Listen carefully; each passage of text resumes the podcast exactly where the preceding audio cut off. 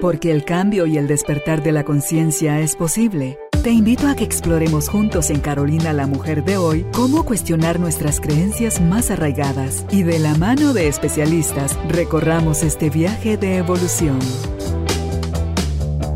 Bienvenidos. Tribu de Almas Conscientes, bienvenidos nuevamente al estudio de Carolina la Mujer de hoy. Tenemos el gusto de conversar nuevamente con el doctor Omar Morales. Él es médico y cirujano. Tiene certificación en programación neurolingüística para la salud. Tiene estudios en meditación y reflexología, también estudios en bioneuroemoción y además tiene un coaching ontológico. Y hoy está con nosotros para hablar de un tema que ustedes han solicitado y es lo, lo, que callamos los hombres, diría mi hijo, ah, pero no, no es eso. Es los hombres y la vulnerabilidad. Sí, señor, sí, señora, ustedes caballeros también sienten, también tienen las mismas necesidades que nosotras las mujeres, pero que cultural y socialmente hemos venido acallando o haciendo un lado o minimizando todo este tipo de cosas en los hombres. Así que bienvenidos, bienvenidas, empezamos y abramos los oídos del corazón para poder comprender mejor a papá, a la pareja, a los hermanos, a los hijos, a los nietos, al género masculino en general. Bienvenido Omar, gracias por aceptar nuevamente nuestra invitación. No, a ti muchas gracias Carolina, la verdad que muy contento de estar otra vez aquí contigo y mm, pues nada, feliz de poder compartir un tema distinto y, pues nada. muchas gracias. ¿Tú cómo estás? Bien, aquí feliz porque yo creo, bueno, en general todas estas entrevistas yo las enfoco desde el ser humano. El individuo humano, más allá de si es hombre o si es mujer, creo yo que todos los temas aplican para la sanidad, para el despertar, para el crecimiento espiritual y poder recordar quién realmente somos. Más allá de que si somos hombres o mujeres, pero nos pidieron que fuese enfocado directamente al hombre. Entonces, qué bueno que va a ser tratado por un hombre el tema. Sí, es diferente el enfoque. Y ahorita que estás hablando, me recuerdo que, no me acuerdo en dónde lo escuché, eso fue hace muchos años, que decía, nosotros no venimos al mundo a aprender, venimos a recordar.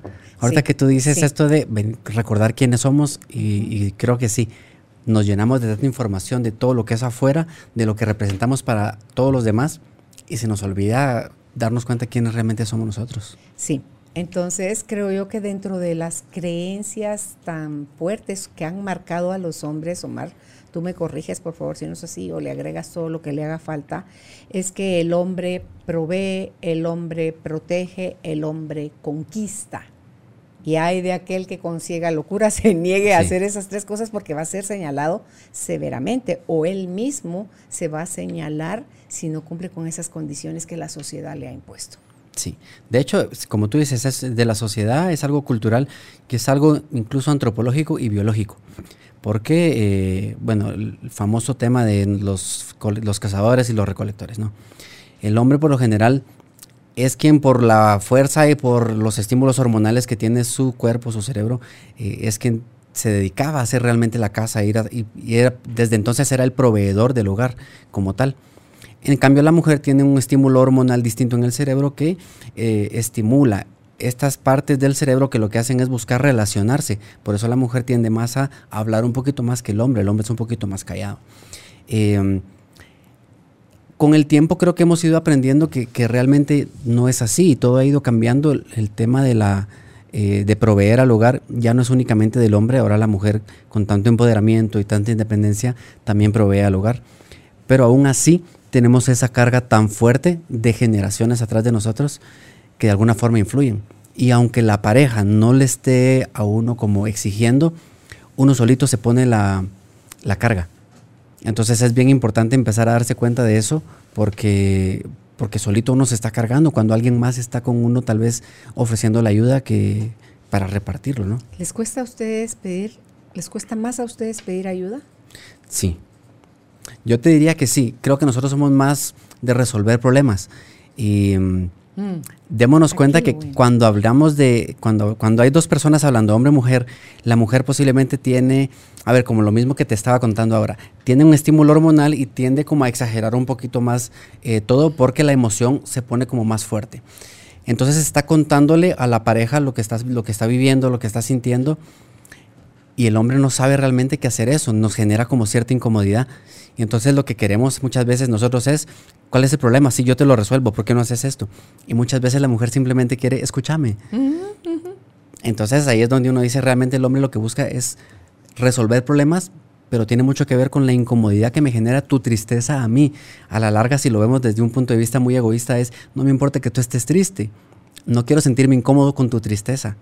Y es porque nosotros mismos no sabemos reconocer en nosotros y aceptar y gestionar las emociones. Ok, o sea, les incomoda la tristeza ajena. Hay mujeres que les pasa eso. Hay hombres, afortunadamente, entre mis hermanos varones hay uno de ellos que pareciera que tuviera el cerebro femenino y eso no quiere decir que sea manerado, ni gay, ni cosa por el estilo, pero él tiene la capacidad de sostener una conversación contigo, pero si yo estoy hablando aquí con Judith, él también está oyendo la conversación que yo estoy teniendo con Judith y eso se supone que a ustedes les cuesta más porque son más monofocales, al ser ustedes más concretos, más prácticos y más directos, los lleva a estar como que se les hace más fácil estar en el aquí, en el ahora, presente. El famoso no que nosotras nos dispersamos un poco más y hemos ido desarrollando, pero también creo yo, nos toca cuidar hijos, nos toca ver cosas de la casa, muchas veces nos toca trabajar, nos, nos toca ocuparnos de nosotros y así son una serie de cosas como que tenés el cerebro un poco en, en, cada parte. Es mucho más, es mucho más organizado para hacer muchas cosas a la vez. De repente tu hermano tendrá un estímulo hormonal de estrógenos que también tenemos los hombres, eh, un poquito más elevado. Y entonces está muy bien. O tiene un cerebro intuitivo o emocional un poquito más desarrollado que el resto. Eso pueden ustedes también llegarlo a tener. Se desarrolla. Claro, sí. Pero creo que tiene mucho que ver con lo que con el tema de hoy. Tenemos primero que ser muy vulnerables para decir, ok, voy a desarrollar esta parte emocional en mi vida. Porque por lo general es que un hombre se muestre emocional es como la connotación negativa que trae la vulnerabilidad erróneamente, que es, si soy vulnerable, soy débil. Si soy débil, yo como hombre, entonces puedo dar vergüenza. Y biológicamente, antropológicamente es, si yo me muestro débil ante los demás, especialmente ante el sexo opuesto, no van a querer estar conmigo porque yo no represento para ellas ninguna protección, ninguna seguridad, ninguna providencia. Entonces, creo que va, va por ahí el tema. Y que primero hay que tomar conciencia de que, de que las cosas han ido cambiando muchísimo para poder aceptar realmente, querer trabajarlo. Sí, vaya, si han cambiado las cosas. Por eso dice la frase, no eduques a tus hijos de la forma en que tus papás te educaron a ti, porque el mundo para el que tus papás te educaron ya no es el mismo. Claro. Ya es otro mundo. ¿Cuáles son, crees tú, las creencias más fuertes o más eh, achacadas o dedicadas a los hombres? Que se manejan creencias en cuanto a... Creencias a que el hombre no es sensible, el hombre no sufre, el hombre siempre está pensando en sexo, y quiere tener sexo. El hombre también puede decir no, el hombre puede decir no tengo ganas. O sea, todo ese tipo de creencias, Omar. Mira, yo creo que tiene mucho que ver, nos enfocamos mucho en, en el tema de hacer y generar. Es decir, ¿en qué, me voy a, ¿en qué voy a ocupar mi tiempo? Y ahí vamos mucho al trabajo con tal de generar. Y tiene mucho que ver con estas creencias de nosotros somos los proveedores. Eh, en algún momento, eh, pues que también a mí me sucedió que nadie, que, que, no me estaban pidiendo, por ejemplo, ser yo quien proveía al hogar. Pero yo solito me tenía esas cargas. Y entonces hay nueve, hay diferentes aspectos en nuestra vida. Eh, los, hay un ejercicio en coaching que utilizamos que se llama la rueda de la vida, que tiene ocho, yo le agrego un noveno, que es amigos, pareja, familia, crecimiento personal, eh, profesional, ocio, salud y dinero. Y el 9 que le agrego yo es la parte espiritual. Por lo general nosotros tenemos algún problema en alguno de estos aspectos y lo traspolamos a otro. Y entonces, por ejemplo, en ese caso yo tenía problemas financieros porque me sentía que me quedaba muy corto, ya no podía eh, pagar las deudas, había que pagar alquiler, en fin, muchas cosas. Y yo sentía que yo no podía, pero nunca tuve esa vulnerabilidad de decir, mira, no puedo, necesito que me ayudes, que me, no sé, colabores o algo, porque jamás, eh, jamás lo platicamos. Pero como yo me quedé callado, ese problema que yo tenía en finanzas, yo lo traspolé a pareja. Y entonces empieza a haber problemas en la pareja, pero no tenía nada que ver con mi relación directamente aquí, sino era un problema financiero directamente. Es que al hombre eso le afecta muchísimo. Por ejemplo, quedarse sin trabajo, el no saberse y sentirse proveedor, hasta su sexualidad se ve mermada. Ahí, es, ahí yo creo que es donde empiezan a, salir a flote las, las creencias. Es como, si yo no tengo trabajo y es la mujer quien provee, entonces ¿quién soy yo?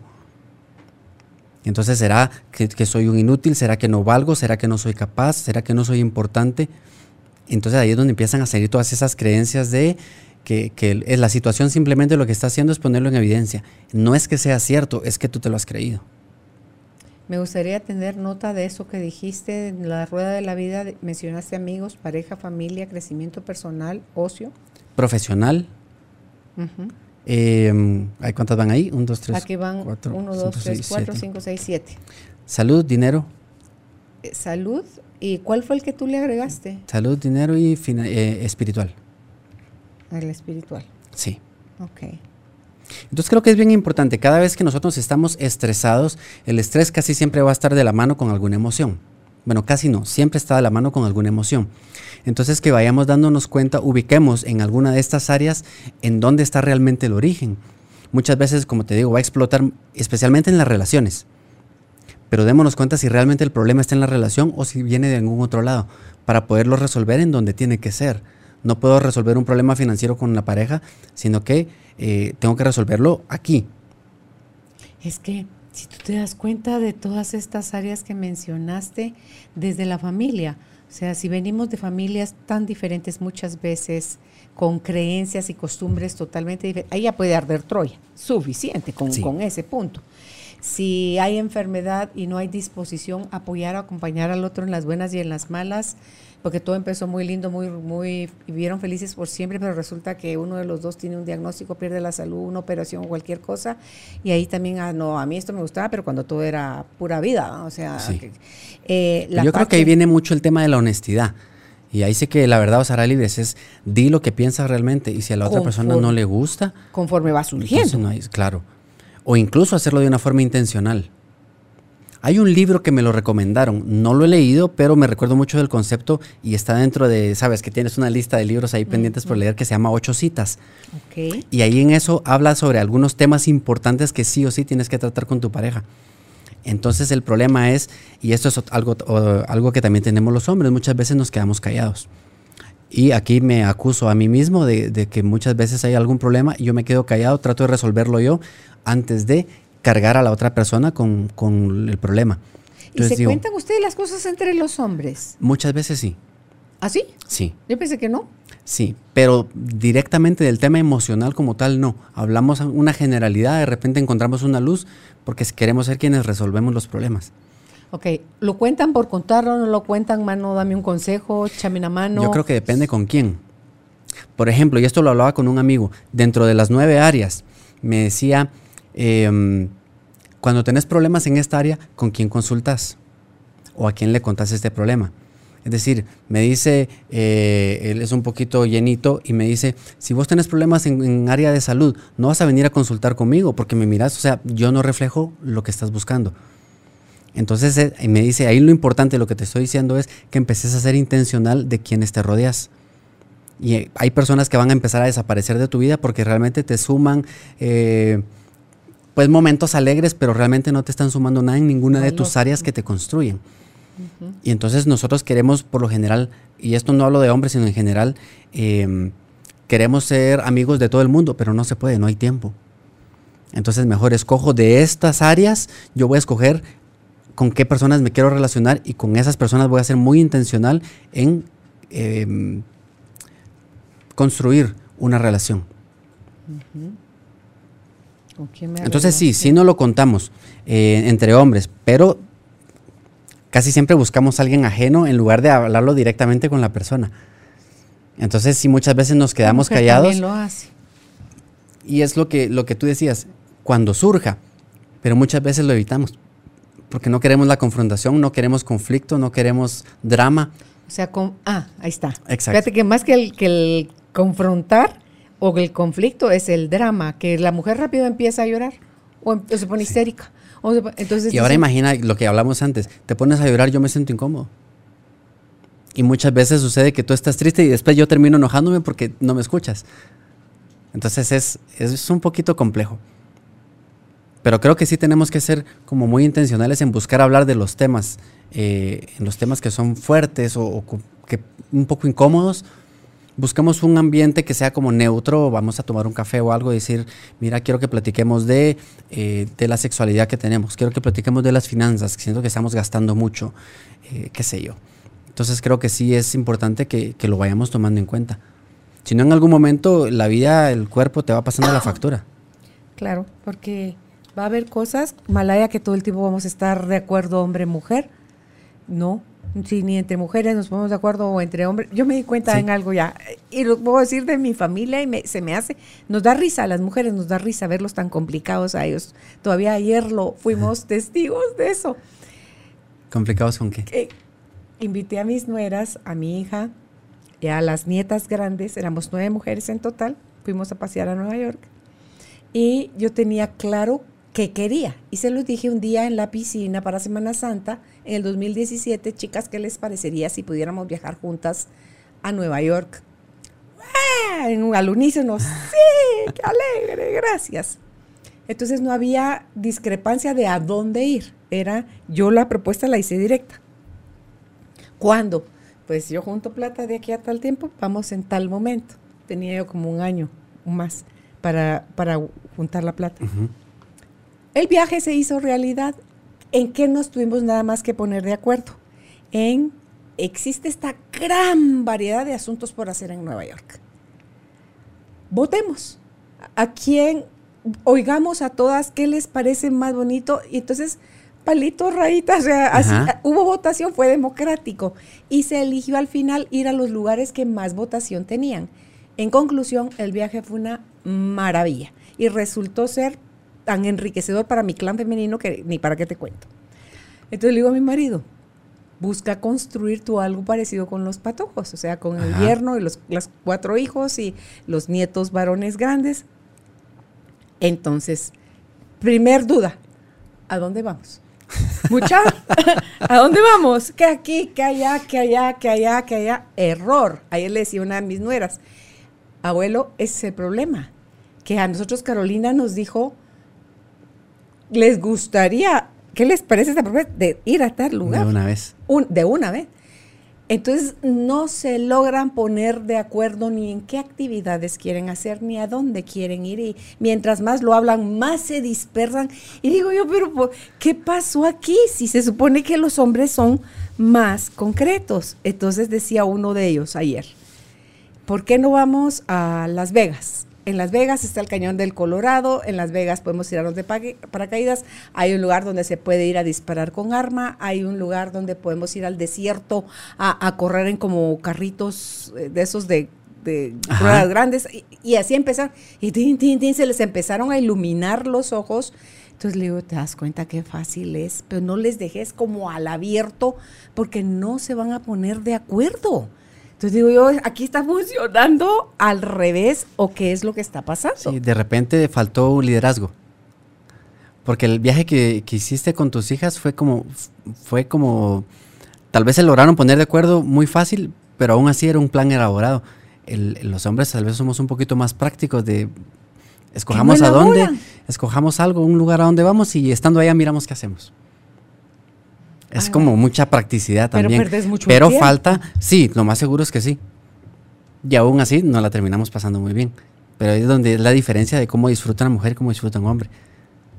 Pero de repente por eso, pero de repente lo que faltó en el viaje de, hombres fue un poquito de liderazgo, porque no fue que a ellos se les ocurriera, sino que les dije, tú les dijiste, deberías hacer, y si quiere él, y ahora es chiste hasta de, ah, desde el IRTRA para arriba es bueno, o sea, pues, pues, si al IRTRA de Reu se pueden ir, váyanse al IRTRA de Reu, pero yo creo que si pudiera solo visualizar lo que enriquecería al clan masculino, la convivencia, alejados de trabajo, alejados de la familia, alejados de todos los compromisos que se tienen acá, que pesan al rato, y si necesitas como desahogarte, liberarte y no lo hacen, es como que se van como entiezando más, ¿verdad?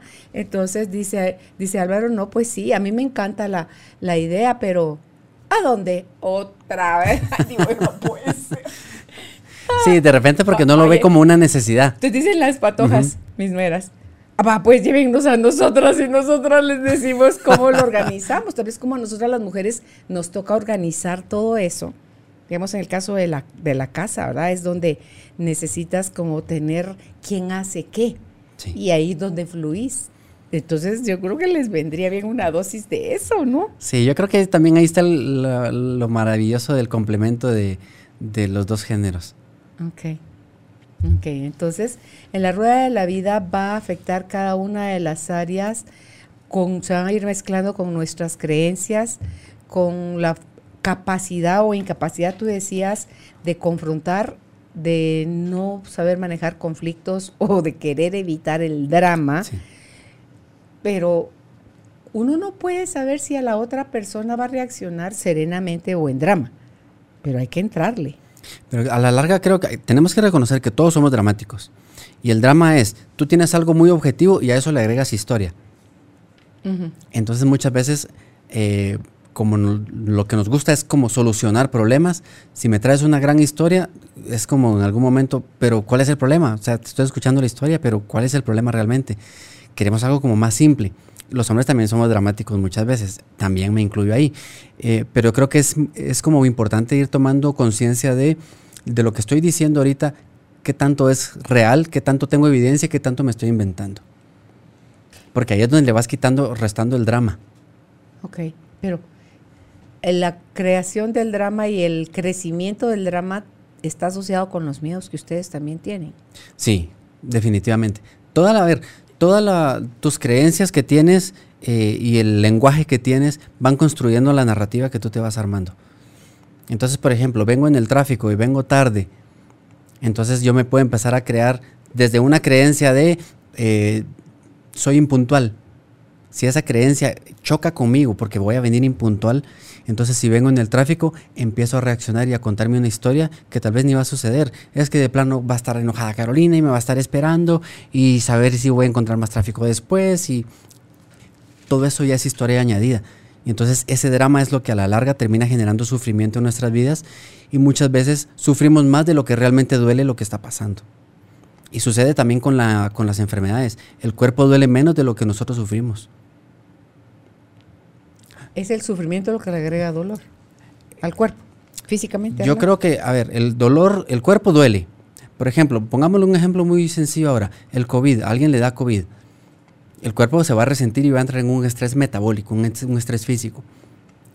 Pero con las historias que nosotros nos añadimos por toda la información que tenemos del COVID, es y si me voy a poner peor y en qué día estoy y en dónde me lo habré pegado y quién será el culpable y qué me va a pasar a mí si se lo pega a alguien más esa historia realmente me pone a mí en un sufrimiento que realmente mi cuerpo lo que tiene ahorita al, inicio es un síntoma gripal. Entonces ahí es donde tenemos que darnos cuenta que con, el, con esta narrativa extra que le estamos poniendo, estamos creando un sufrimiento que no es necesario. Que el hombre se lo pone igual que la eh, mujer. Sí, ¿Será que nosotros lo ponemos un poquito más Tal vez un poquito más. Pero aún así, los dos, los dos somos dramáticos y y lo peor es que nos identificamos con esa historia y la defendemos y la justificamos. Y fíjate que aunque al hombre con las creencias que se les ha trasladado culturalmente, el hombre no llora, el hombre aguanta, el hombre no pide ayuda, el hombre no es débil, el hombre, todo eso. El, el, lo que hace nada más es como forzar al hombre a vivirlo en silencio porque no quiere decir que no lo vaya a llorar, que no lo vaya a sufrir, que no lo vaya a necesitar. Lo, lo vive igual que nosotras, solo que calladita la boca. Exacto. La forma de expresarlo es, distinto. Es peor, ¿no? Pues no es peor, simplemente es distinto. El problema es que si nos quedamos solos mucho, mucho tiempo y no logramos resolverlo y nos quedamos ahí, ahí es donde vienen los problemas depresivos, los problemas de estrés, de fatiga crónica, problemas de salud. ¿Quién padece más de depresión, el hombre o la mujer? De ansiedad de lo que yo he visto, mujeres.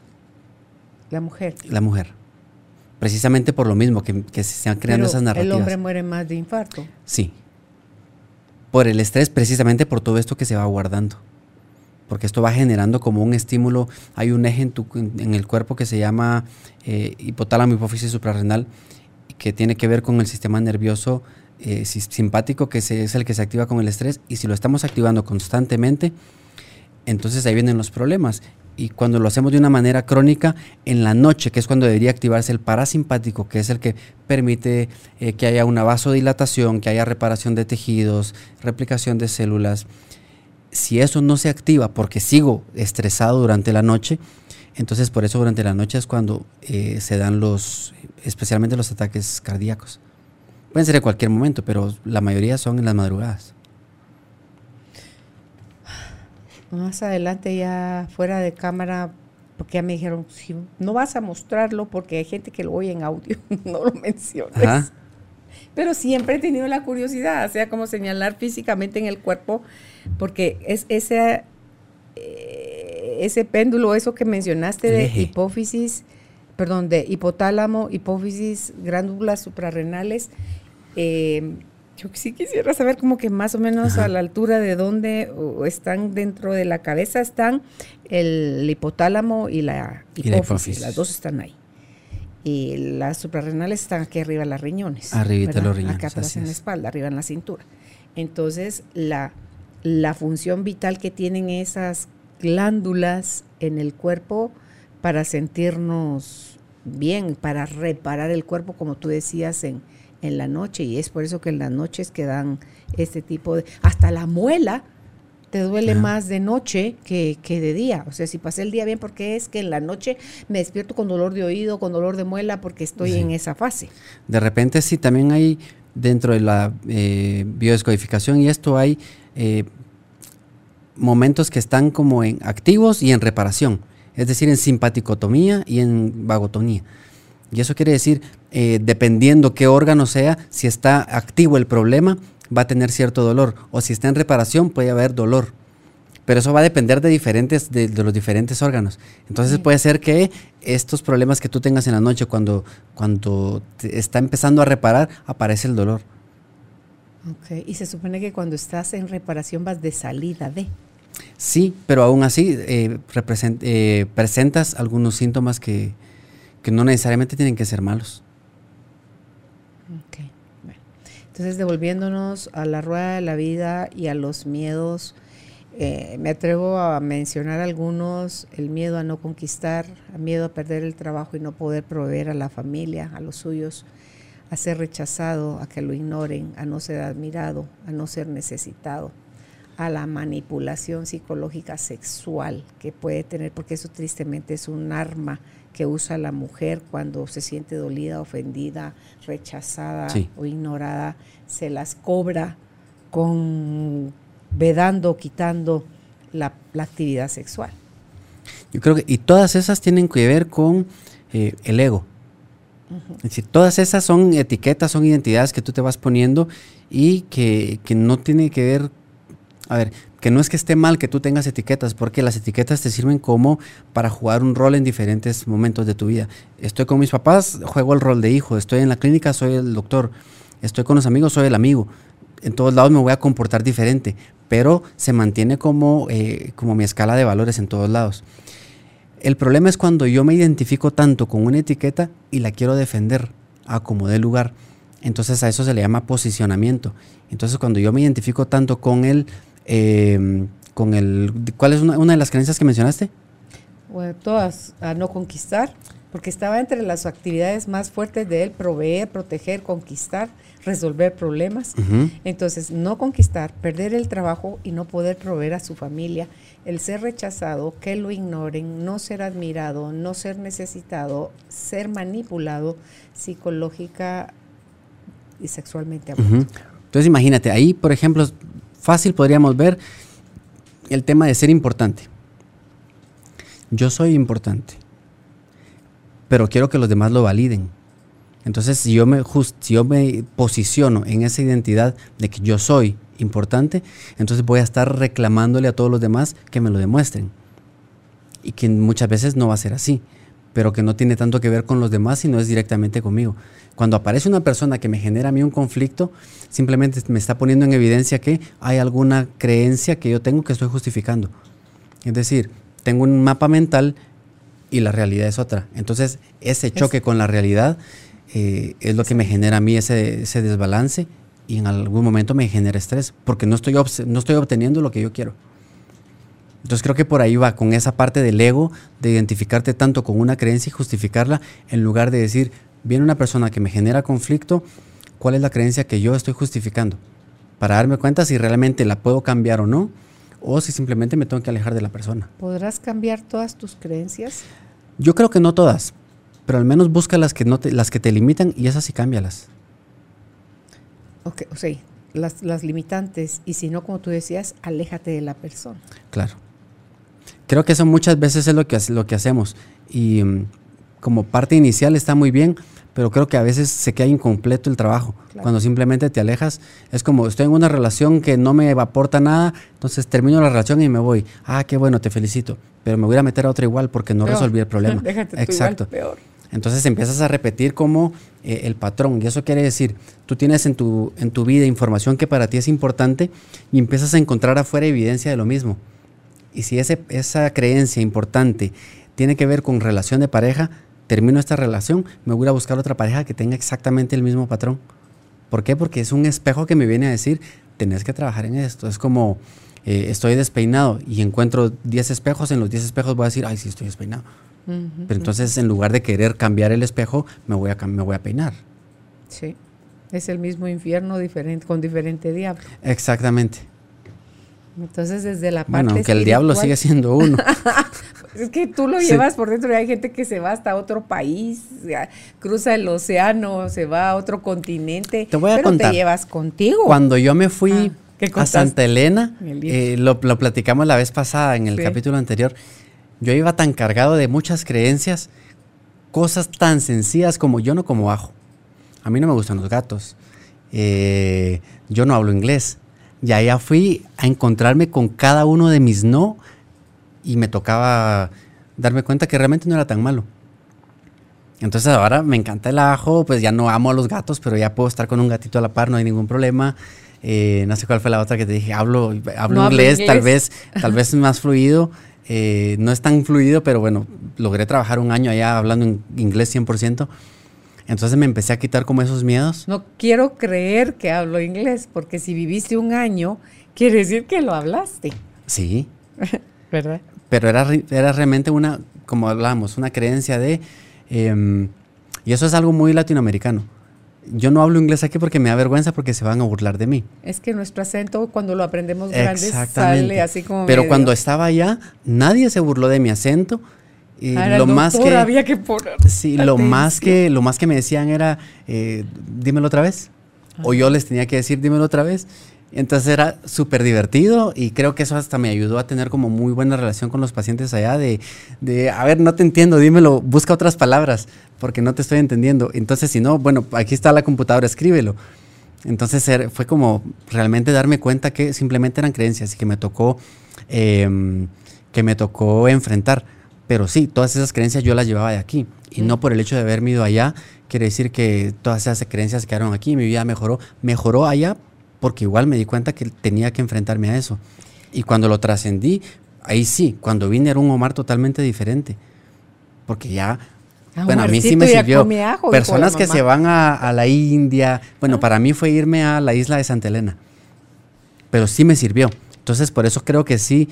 o sea, eh, iban contigo. Tú te hiciste consciente allá que estabas fregado si no comías ajo cuando la comida tenía ajo. Cuando no estabas a lo mejor o con pareja o con mamá que a Omar no le gusta el ajo, doy instrucciones en la cocina de porfa cocinen sin ajo porque a Omarcito le hace mal el ajo. No, allá tu Omarcito no está. Omarcito hay comida con ajo, así que te la comes y te das cuenta al dejar tu resistencia que el ajo no es tan infeliz como crees que es, ¿verdad?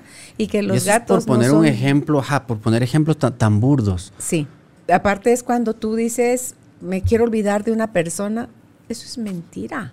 A las personas no las olvidamos. Eh, me hizo daño o me aquí me acosa, no me deja en paz, entonces me voy a otro lugar.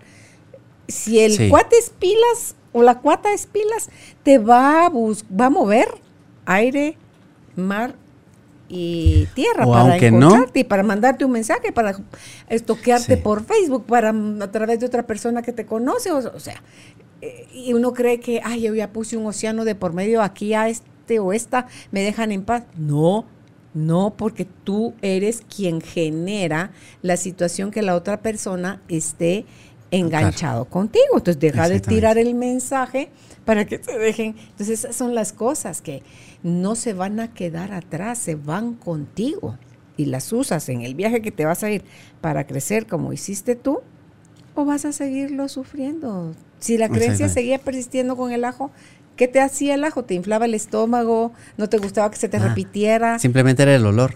Ah, el Y el olor, y eso lo aprendí con mi papá, porque a mi papá no le gusta el ajo por el olor. Entonces, estando Ah, allá, fue donde me di cuenta de esto lo aprendí. No, y sabes el y secreto. cuando lo probé fue como, qué rico. No, y el secreto es, tu pareja y tú comen ajo, no lo sientes. Exactamente. No lo sientes. Entonces dice uno, o, o lo agarro desde la pelea o lo agarro desde el, ay, mi marido le encanta el ajo, entonces me dice, voy a comer ajo. Prueba mi comida, o sea, come champiñones al ajillo porque si no te va a molestar, entonces yo me como un par, entonces ya yo no siento el aroma en él. Claro. Entonces es... Pero es imagínate, sencillo. por seguir con el ejemplo, utilizándolo para aprovechar. Si yo no trabajo esta creencia, que es algo tan sencillo, pero si yo no trabajo esta creencia, cada vez que me encuentre con alguien que cocina con ajo o alguien que comió y que siento el olor, para mí sería tan irritante. Ajá. Y esa irritación, la otra persona está feliz porque comió lo que le gusta. Y esa irritación se queda conmigo y la empiezo a llevar. Y entonces empiezo a activar mi realidad de que nadie debería de comer ajo. Pero me encuentro con que sí lo hacen. Entonces ah, empiezo a activar mi sistema simpático que a la larga empieza a generar como una sobrecarga de trabajo en algunos órganos. Entonces después aparecen eh, los problemas de salud. Y es básicamente lo que veo ahora en mi clínica. Bueno, te comentaba que soy cirujano. eh, del 100% de los pacientes, 30% de personas llegan porque tienen un problema directamente que requiere cirugía. El otro 70% de los pacientes llegan porque tienen un problema relacionado con estrés, porque también es una clínica de gestión del estrés. Entonces, de este 70%, por- de este 70% eh, y antes te puedo decir, la mayoría eran mujeres, tal vez un 80, 90% eran mujeres. Ahora no, que cada vez empiezan a consultar más hombres. Me atrevería a decir ahorita un 65, 35, por Mm, ahí. qué bueno.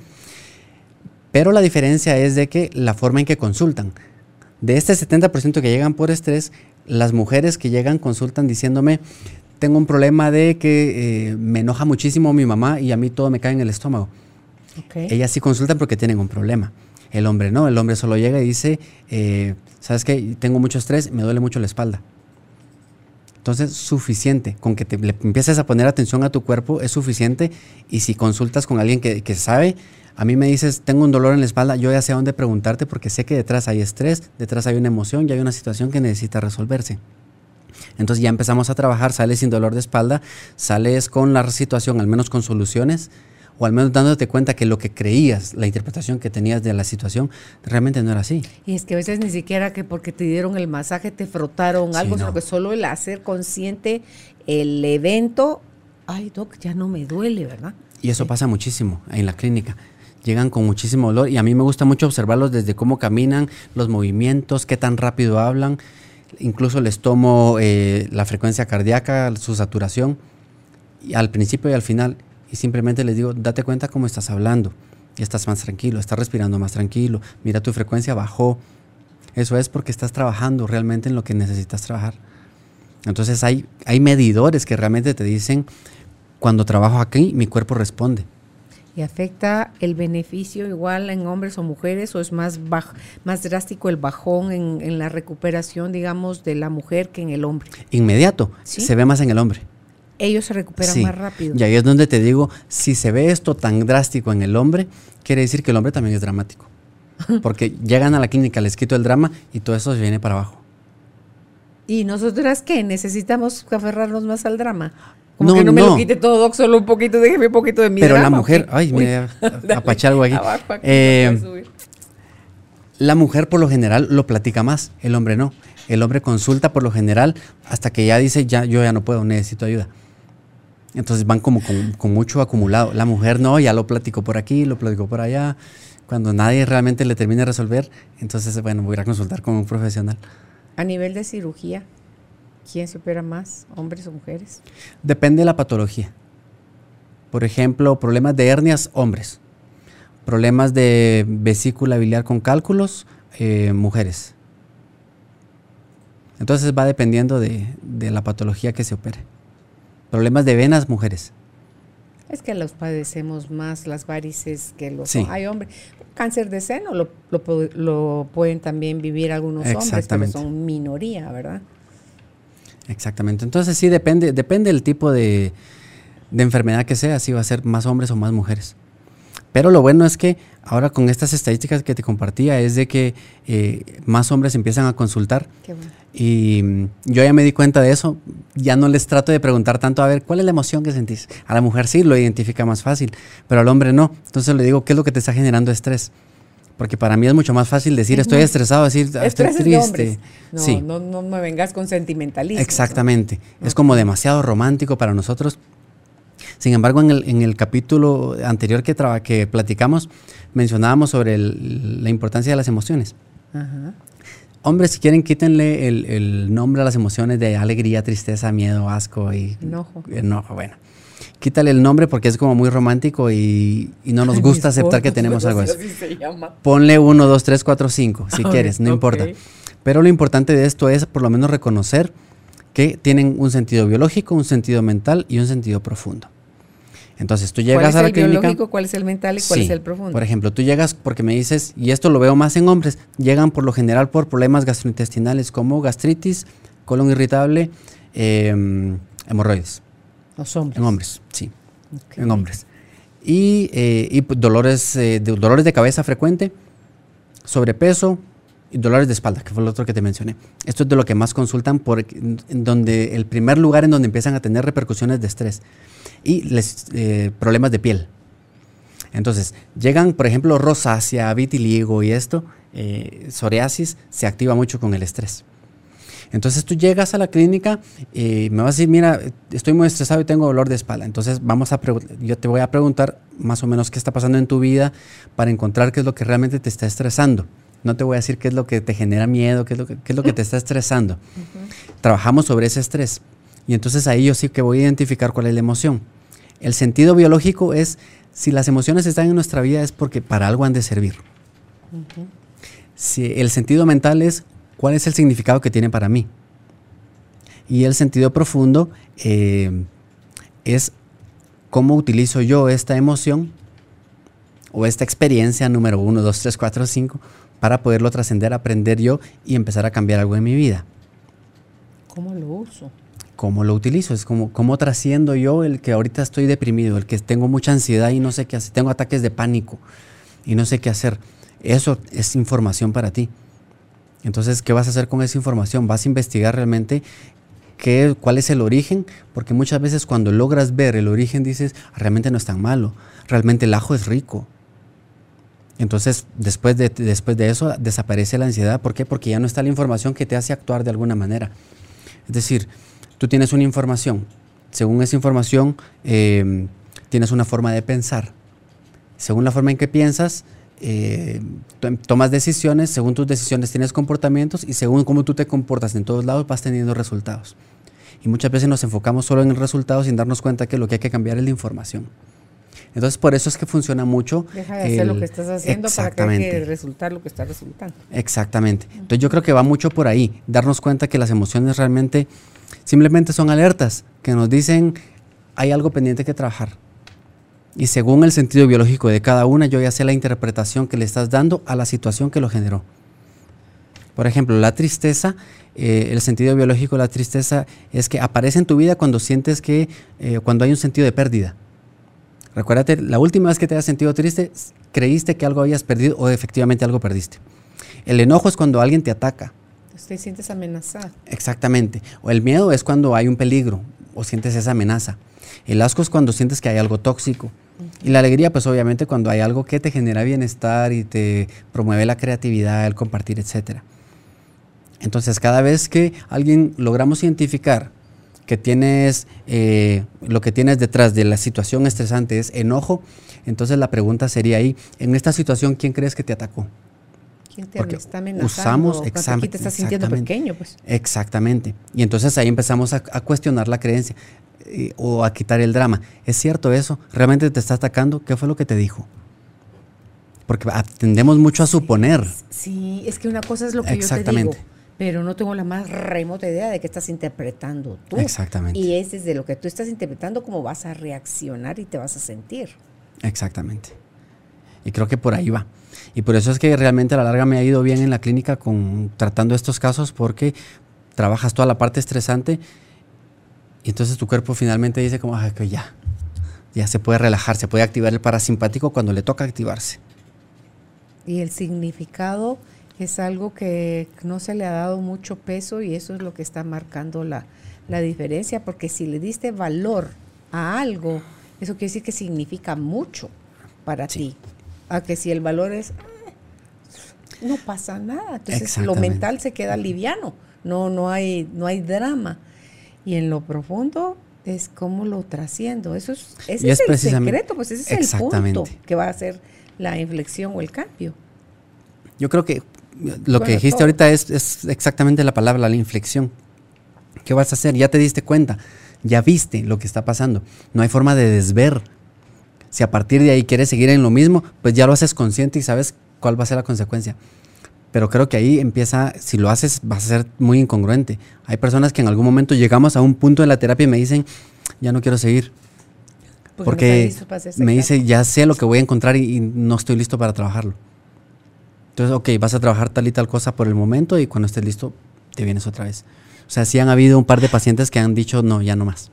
Pero, pero no les decís solo toma en cuenta que si tú paras esto, la probabilidad de regresar al punto de inicio ah, es grande y que esto, lejos de mejorar, va a empeorar. O sea, toma nota de eso y ve con Dios, hijo mío, porque ni quien te obligue a hacer cosas. Pues. Sí, a mí lo que me gusta mucho hacer en la clínica es, a ver, que no hay una receta para todos así como universal, sino que yo saco una hoja en blanco y con lo que tú me vas diciendo yo voy apuntando las cosas que me llaman mucho la atención. Y casi siempre todo coincide. Lo que me dijiste al, al principio, al final, como casi siempre de vuelta a la hoja escribo mucho, al final llegamos a la conclusión de que igual ya sabías cuál era el problema, pero no sabías cómo gestionarlo, no lo lograbas entender y todo termina casando. Es como hacer un mapa, ¿verdad? Exactamente. es como todos, como la maraña de pensamientos que tienes, es como, mm, ya está aquí en papel, ya lo puedo ver y decir, no me había dado cuenta de esto. Y la solución muchas veces es sencilla. Exactamente. Muchas veces, y la, la solución rara vez se las doy yo.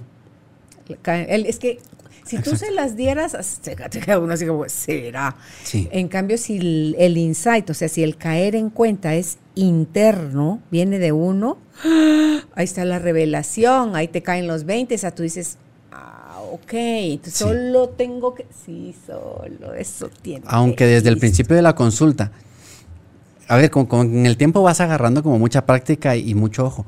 Entonces al, principio de la consulta yo ya veo por dónde va la cosa. Ya sé cómo se va a desarrollar el resto de la consulta, pero no me puedo adelantar porque yo ya lo sé, pero tú tienes que vivir el proceso. Entonces es, ahí sí, te voy guiando hacia, date cuenta que esto es lo que tú me estás diciendo ya, ya lo sabes. Ahora, cuando se tratan cosas de medicina, cambios de estilo de vida, hábitos, alimentación, eh, en fin, eh, para eso sí, ya, ya me involucro yo, con los diferentes programas que tengo. Tienes problemas de colon, ok, vas a entrar al problema, al plan de, eh, al protocolo de colon irritable.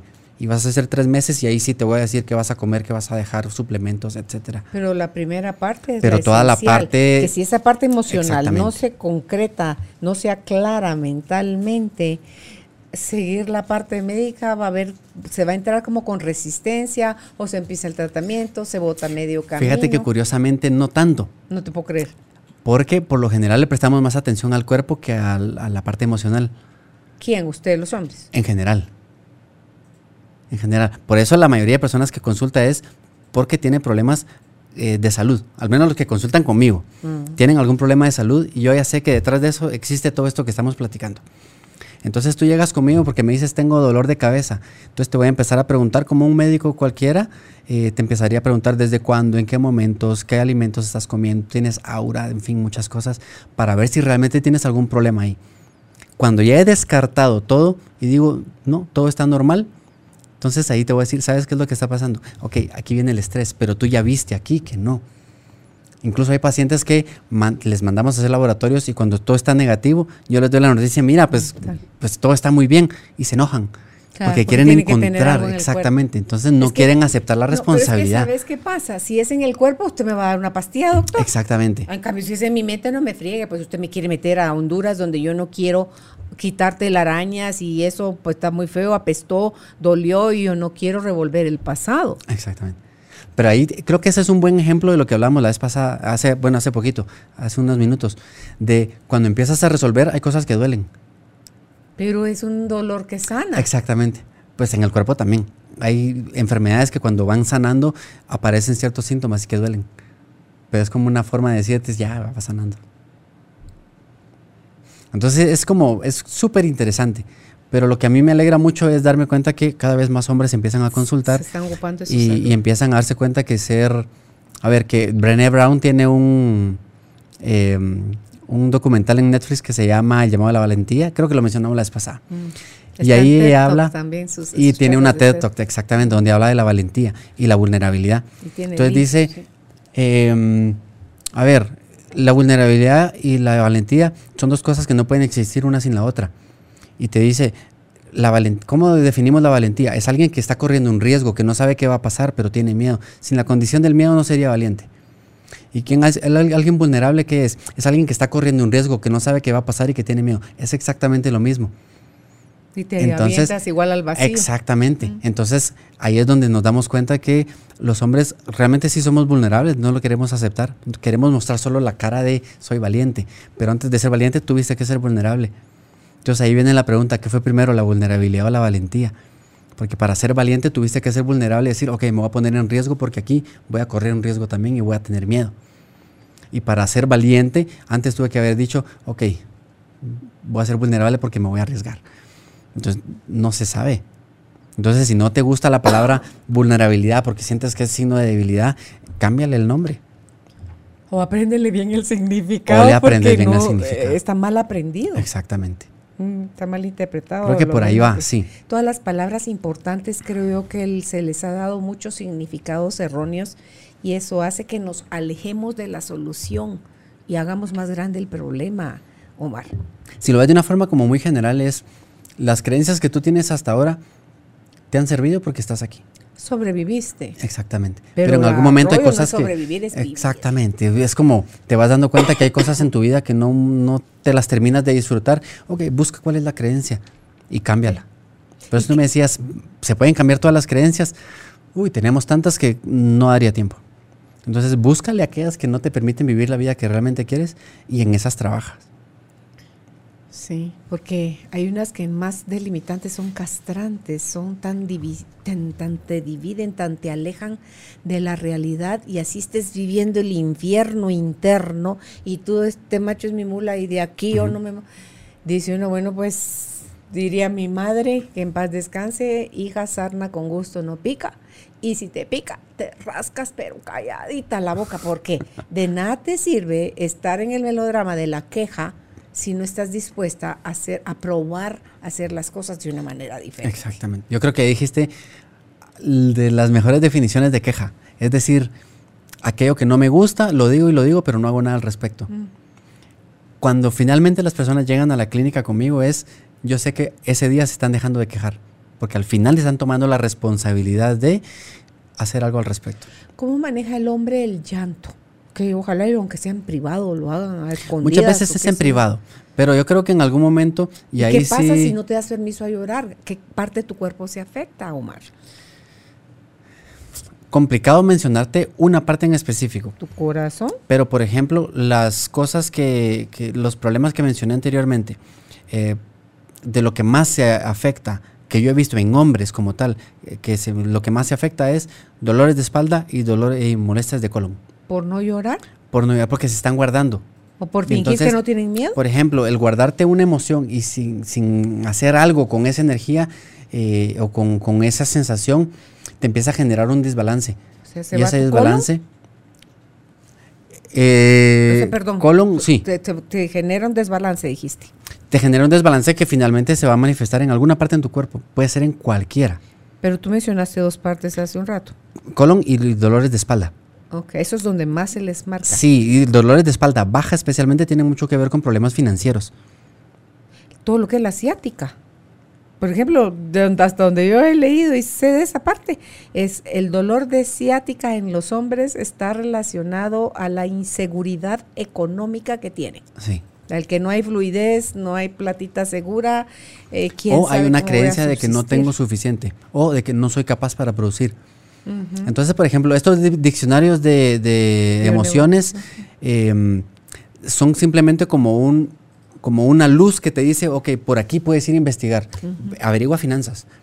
Entonces ahí nos vamos a investigar de esa parte. ¿Cuándo les afecta más la próstata a los hombres? Después de los 40 años. No. Motivos por los cuales les... Perdón, hice mal mi pregunta. Ah, ok. Eh, ¿Cuándo es la? Emocionalmente. Sí, emocionalmente. emocionalmente. tiene mucho que ver con problemas de eh, directamente relacionados con la masculinidad.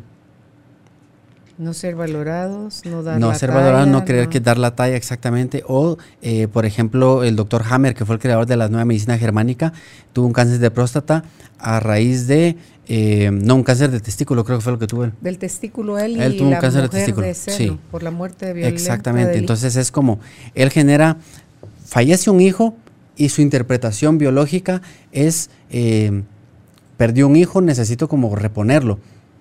Y entonces se empieza a crear más tejido testicular porque a partir de ahí es donde se van a generar eh, los espermatozoides para poder procrear nuevamente. y o sea, obviamente esto es como más profundo de, de lo simple que lo puedo estar diciendo yo aquí, que podría sonar como muy, y la mujer lo tuvo cáncer Y la mujer lo tuvo exactamente. Entonces ahí es donde hay situaciones que vivimos como un conflicto sin resolver que en algún momento llega a manifestarse en, en alguna parte del cuerpo. El doctor Hammer lo más seguro es que no tuvo un duelo, no lo acompañaron, se lo guardó todo y tuvo el problema testicular, igual que la, la pareja, la, la esposa. No Entonces si por eso te digo, hay, así como él fue testicular, o sea, depende de la situación y la interpretación que tengas, así va a ser el órgano que se te va a ir afectando. Eso fue lo que descubrió él en el mapeo de, de Exactamente. Hammer, que es en el cerebro, según el evento, es la parte del cerebro que se impacta y según esa parte que se afectó, es el órgano que va a detonar y ahí se va a convertir en cáncer y que, que lo viviste en silencio y que te agarró desprevenido, son las características. Exactamente, y sin una solución aparente. Pues sí, la muerte de un hijo, ¿cómo, es, cómo lo solucionas? Mm, No es solución, pero es la aceptación de que sí, así fue, ¿verdad? Y, y ahí está. Em, sus necesidades, el hombre, ¿cuánto de las necesidades que tiene las suple él o quiere que le ayuden a suplirlas en el caso de la pareja? eh, o las ignora del tiro, ¿cómo funciona el hombre y, y sus propias necesidades? Creo que tiene mucho que ver con la relación realmente de honestidad y que pueda tener con la pareja. Porque así como puedo tener necesidad de, tener relaciones, pero no tengo eh, una buena forma de platicarlo con la pareja, al final de cuentas lo que voy a hacer es alegar o reclamar o buscar afuera en dónde. Entonces por eso te digo, creo que tiene mucho que ver con qué tan íntima es la relación con la pareja. Es como las, las- la comunicación de las neuronas. Mientras más se comunican, más fuerte es la conexión. Con la pareja es igual. Mientras más comunicación, la, conexión es más fuerte. Por eso creo que en algún momento, en, en cuanto a pareja se trata, es empezar a dejar celulares a un lado, empezar a dejar televisión por un lado y realmente sentarte.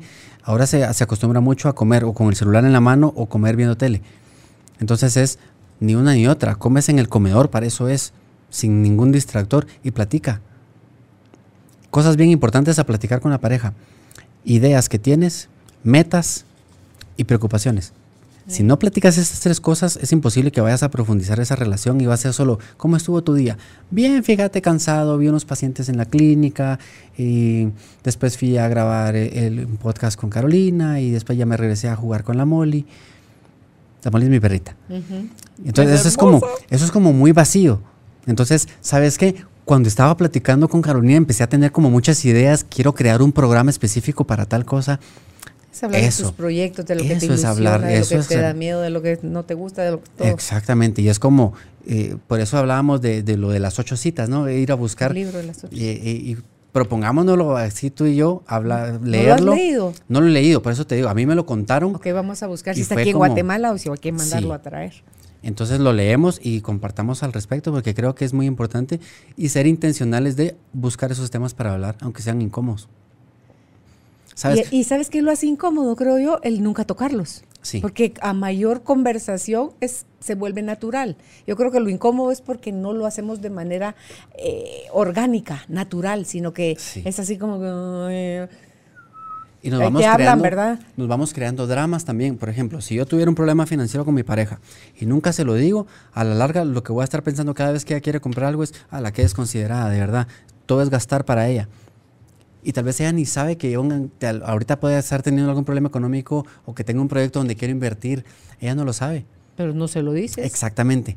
Entonces, por eso es, si no se platica, yo le voy agregando drama hasta que exploto. Y le digo, es que todo para ti es gastar, todo es dinero. Y empezó como, ¿cómo por... Y era tan sencillo como haberlo hablado antes. Sí, y, y ahí es donde no se hablan las cosas importantes, se generan esos silencios incómodos. Sí. Y, y se siente un silencio incómodo en pareja, es horrible. Así como Yo creo que imagínate, sería muy bonito poder trabajar en llegar a, a vivir silencios cómodos. Por supuesto, son necesarios. Exactamente. Mira, Y una no- Y melodía. no el silencio porque no, que no te quiero hablar, sino un silencio porque qué Oh. rico simplemente estar aquí a la par tuya. Claro. Porque no tenemos nada pendiente. Exacto, exacto. Sí, creo que hay mucho trabajo por hacer.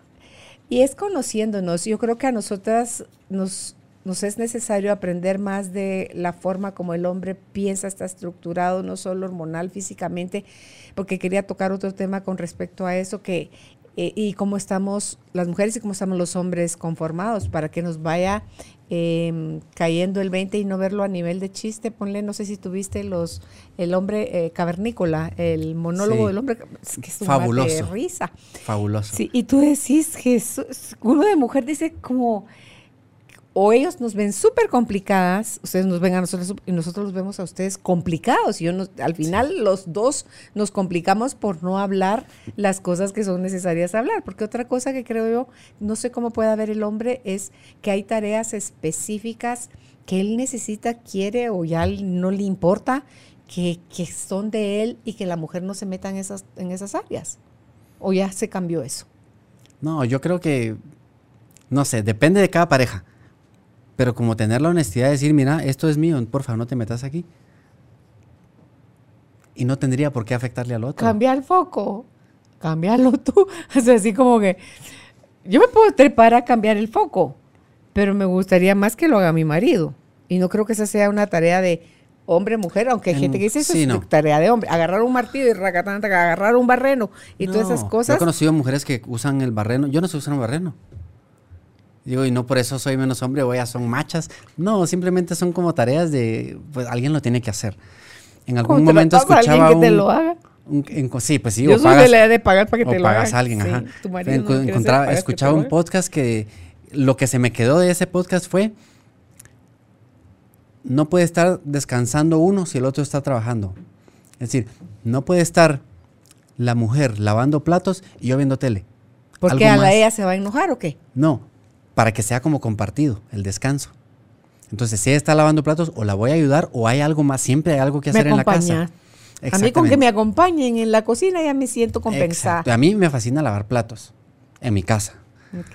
Entonces es como, y sí lo siento cuando yo estoy lavando los platos y mi pareja está eh, viendo tele o viendo su celular, yo digo, ¿por qué no puedes estar aquí conmigo? Así se lo digo. Entonces es, no sé, Yo lo pido. Quédate conmigo, o sea, Sí. platiquemos mientras yo lavo los platos. Y a mí eso se me pasa, pero así rapidísimo, pero cuesta, hay gente que le cuesta pedir, Omar, o sea, Sí. porque está asumiendo que el otro lo debería de saber, de intuir, de Ahí hacer está, y de el asumir. Pero por Dios, pidan. no sé si ya leíste el libro de los cuatro acuerdos. Sí. Bueno, me el no asumas. Sí. Cada vez que asumes. Yo, yo lo que digo es, si estás esperando que yo asume y adivine, te lo juro, te lo prometo que me voy a equivocar. Claro.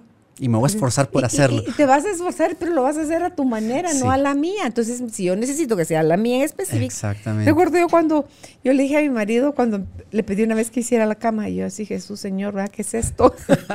Entonces dije yo, no. Entonces la siguiente fue, hagamos la cama juntos. Entonces le, le expliqué, mira, cuando uno levanta, cuando ya extendiste la sábana lisa y después pones como el cobertorcito y doblas la parte de arriba y levantas la parte de abajo del colchón, a mí, yo aprendí a hacer camas como las hacen las enfermeras, así que quedan nítidas. Ajá. Entonces levantas el colchón, metes la sábana y el cobertor y luego le haces un movimiento para que te quede como sobre la parte, entonces que quede la cama así linda. Sí. Y ya después va lo de encima y los cojines y todo eso. Entonces ahora yo confío a ojos cerrados cuando él, yo hago la cama, nítido, gracias, porque la hace. Así como a mí me gusta, porque así es como se ve más chilera la cama. Sí, y que si no se lo hubieras dicho, para el hombre es como... ok, Es, yo hice la cama. Está Sí. tapada, o sea, está hecha.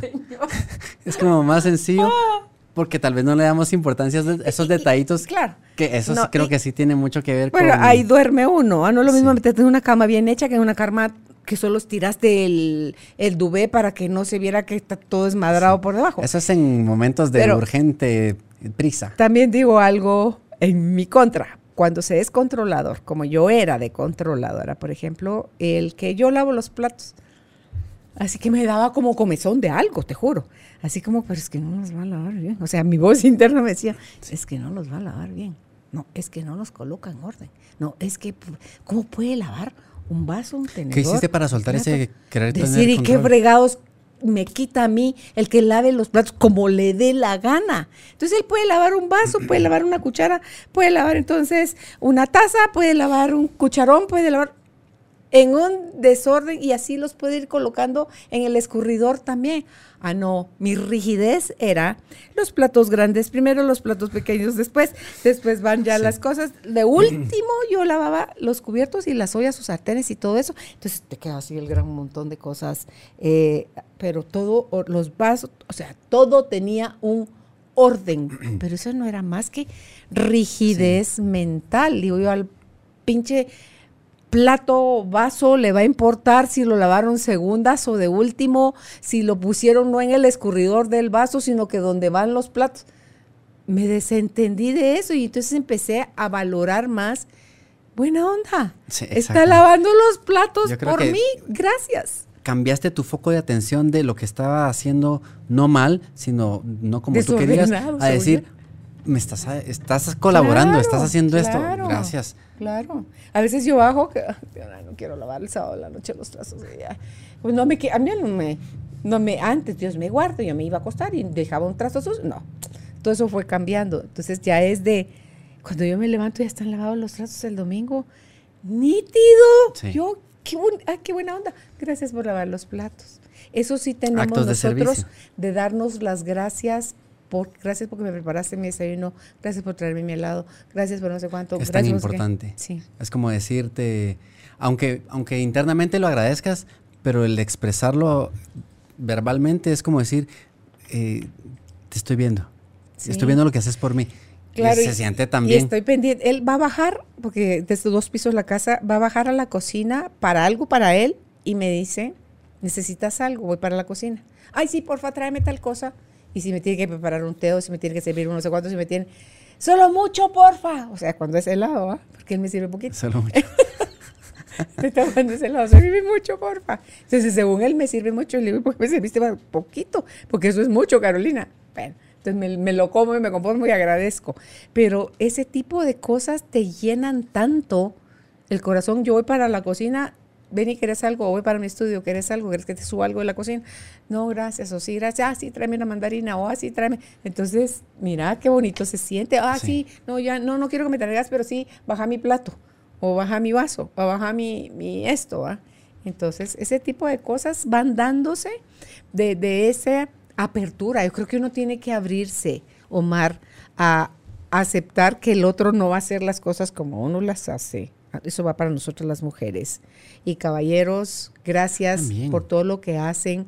Ya por nosotras, porfa, no nos den consejos cuando no se los estamos pidiendo. Escúchenos mucho, abrácennos mucho. A mi marido llegué yo al punto de decirle porque, pero es que, por favor, no me digas cosas, no me digas qué tengo que hacer. Ahí, no necesito que me digas qué tengo que hacer. Escúchame nada más. O sencillamente pregúntame, ¿querés que te dé un abrazo? Cuando yo estoy así como en crisis y media, porque una noticia mala o dura o estoy pasando un proceso fuerte interno, entonces cuando él me pregunta, ¿querés que te abrace? Sí, por favor. Y es solo entrar a los brazos de él y yo, llorar, llorar, llorar, llorar, y él solo me sostiene, me sostiene, me sostiene, me besa mi cabeza o me, hace sentir con, en medio de sus brazos tan contenida, tan amada a Omar, que es suficiente. suficiente. Entonces, ¿cómo uno compensa eso? Por favor, caballeros, díganlo. No nos dejen asumir porque inventamos, tenemos mucha creatividad las mujeres, inventamos bien fácil, bien loco, ¿no? De verdad. Sabes que de hecho en algún momento en una, en una entrevista en la radio hablábamos con un psicólogo que también es neurocientífico y muchas cosas más. Em, y él decía, una forma de, hablar con la pareja cuando te están diciendo esas cosas, cuando te están contando un problema o algo, es desde el principio decirle, necesitas que reaccione a lo que me estás diciendo. Esa era su forma de hablar con su esposa, de decirle... ¿Cómo así? Que me enoje, te avale, te corríjate. la reacción va más, más a, necesitas que te dé un consejo, necesita, o solo necesitas que te escuche. Entonces es eso, porque también ha pasado que es que cuando te digo algo no me dices nada. Creí que solo querías que te escuchara. Sí, pero no me decís nada. Y otros, otros días es como, eh, no, pero es que solo quiero que me escuches, no me digas nada. Entonces ahí es donde necesitas, no me digas necesitas que reaccione o no. Entonces, pero dejarlo, no en el momento de decir, o sea, yo creo que eso tiene que ser algo como planificado o platicado en un cafecito así muy bonito. Mira, cuando tengas un problema, te voy a hacer esta pregunta porque no sé cómo reaccionar a veces. Claro, no se ofendan hombres si nosotros les decimos nada más, escúchame. No es que no valoremos su opinión, es que a nosotras nos contiene más el que nos escuchen y oigan nuestro drama. Y si nos pueden contener en medio del llanto, gracias. Eso, por lo menos las que son como yo, lo valoramos muchísimo, Omar. Y a ustedes, si a ustedes les gusta, ¿qué necesitan ustedes de nosotras, Omar? ¿Qué de verdad es lo que más los llena? ¿Que los admiremos? ¿Que los necesitemos? Yo creo que hay mucho, mucho el tema de admiración. Y aún así, si yo solo estoy buscando que mi pareja me admire y me admire, ok, hay algo que tengo que trabajar. Ah, no, pero sí un poco, pero pues, que sí nos reconocimiento. Ayuda, yo creo que es ese reconocimiento. Y creo que tiene mucho que ver también con el lenguaje del amor de cada persona. Por ejemplo, si yo soy una persona de, de, palabras de afirmación, sí, decime lo maravilloso que soy, lo bien que lo estoy haciendo, lo orgullosa que estás de mí. Pero si soy más de regalos, no me lo estés diciendo. Tráeme un chocolate, un helado, porque entonces voy a saber que ahí estás, que, me estás entendiendo, que estás para mí. Exacto. Fíjate que yo creo que de las cosas que ustedes más valoran es que nosotras seamos menos históricas, seamos más concretas, más directas, más sinceras. Omar, ¿por qué se finge que tener nada? y estás como la gran diablo. Y, decir que nada cuando toda tu cara, tu expresión, tu cuerpo, todo dices, quítate que te descalabro, ¿verdad? Entonces, es, seamos, ¿cómo podríamos nosotros aprender a ser más concretas? Y ustedes aguantar más palabras de parte nuestra. No sé, a ver, se, se me viene a la mente ahorita simplemente saber qué cosas a mí me molestan y decírtelo. Es decir, si tú te vas mucho con las historias y eso a mí me molesta, o sea, sí que te lo voy a decir. O si te digo, ¿qué tienes? y me respondes nada y eso a mí me molesta porque entonces no podemos solucionar nada, entonces te lo voy a decir. Ahí estoy diciendo, hasta aquí es mi límite. Yo te voy a preguntar, que por poner un número, te voy a preguntar dos veces qué tienes y me respondes nada, para mí va a ser nada. Ahí te suelto, ahí te suelto. Exacto. Pero entonces el límite ya es es, un límite personal, ya no es para ti, es, es como hasta aquí voy a hacer yo. Pero todo eso se conversa amigablemente, no en medio del caos. Porque ya lo decís con grito, ya lo decís con el tonito que, que lastima, con la mirada que sentencia, con el cuerpo que amenaza, ¿verdad? Entonces. Y me recuerdo mucho también, ¿sabes? Ahorita que estás hablando esto del tonito y todo eso, eh, hay dos cosas que me, vienen a la mente ahorita. Cuando yo estaba estudiando el coaching neurobiológico, em, ahí nos damos cuenta que muchas veces las personas detrás de cada acción hay una necesidad que están buscando, especialmente acciones que, están cargadas de alguna emoción. Entonces, me vino tanto a la mente una discusión que yo tuve con una pareja hace un tiempo, eh, en donde ella estaba, y es que, ¿sabes? Lo tengo tan vívido, eh, que ella estaba como en el mezanín o la parte en medio de las gradas y yo estaba hasta abajo y de ahí gritándonos el uno al otro. O sea, fue algo como muy fuerte. Obviamente ahí se terminó la relación. Eh, Pero tiempo después que estuve estudiando esto como para ir buscando sanar y todo, me di cuenta, wow, ella lo único que me estaba gritando no eran los insultos que según yo me estaba diciendo, era, por favor, escúchame y comprendeme. O sea, era una, ella me estaba gritando su necesidad de escúchame. Y yo estaba escuchando insultos, entonces yo se los respondía y yo diciéndole, por favor, comprendeme. O sea, los dos estábamos gritando nuestra necesidad y dije, wow, si en cada discusión pudiéramos realmente decir, ¿qué es lo que está necesitando esta persona? y pudiéramos dárselo. O sea, las discusiones terminarían muy rápido. Y lo segundo que me vino a la mente es, Julio Bebione dice, hay dos tipos de personas, las personas que dan amor y las que piden amor. Siempre estamos o dándolo o pidiendo. Exacto, entonces si estás discutiendo con alguien y alguien está alegando es, ¿te está dando amor o te está pidiendo amor? Te la está pidiendo de la forma equivocada. Exactamente. Dile, lo que quieres es que te ame, pídemelo. Pero no me grites, no me... Ahora no sé, a ver, si estamos discutiendo y tú me dices, si lo que quieres es que te ame, dímelo, no sé, tal vez sería un poquito también chocante. no sé cómo sería para ti. Necesito que me abraces más, necesito que me mires más, necesito que, que, que, estés un poco de más tiempo conmigo sin el teléfono, necesito, que, o sea, necesito esto. Ya dejo a la otra, hago mi planteamiento, dejo a la otra persona que haga si no tiene, no, porque yo lo pida, no quiere decir que es su obligación dármelo. Exacto. Es quiere decir que yo planteé mi necesidad o lo que se me apetece. El otro me puede decir sí, a esto sí, sí, esto, a esto de plano no, ni me pidas porque eso sí de plano no soy yo. Y entonces se hace la negociación, pero cuando uno pide, Omar, el secreto está en pedir y dejar al otro en libertad de dártelo o no. Porque si no vas a entrar en un... Sí, porque si no es imponer y si te imponen algo no lo quieres. No, pues ¿cómo? A mí, por mí, Carolina Alcázar, no me Yo te puedo mostrar los zapatos si querés, pero no me lo exijas porque ahí sí, ahí sí como soy yo de malcriado, abuela, que te lo haga, pues porque, porque así yo no funciono, yo me cierro.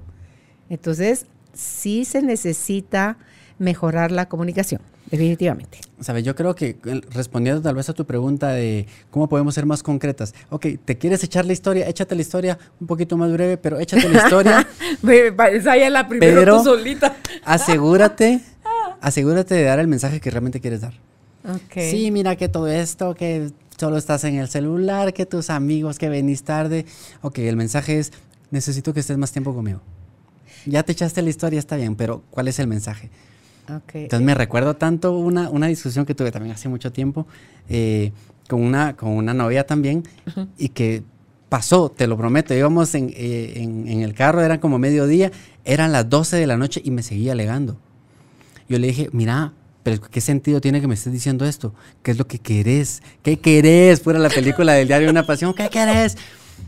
¿Qué quieres para ti? No es que tu mamá, no es que yo, es tú que quieres para ti con tu vida. ¿Dónde te ves? Entonces ahí fue donde, donde realmente entendí, ok, está bien la historia, el drama, poquito, pero, pero da el mensaje que realmente quieres dar, no, no dejes que suponga Porque la otra muchas veces ni siquiera estamos tratando el tema actual, con el inconveniente actual es tú cuando en septiembre del 2013 hiciste, dijiste, y entonces yo...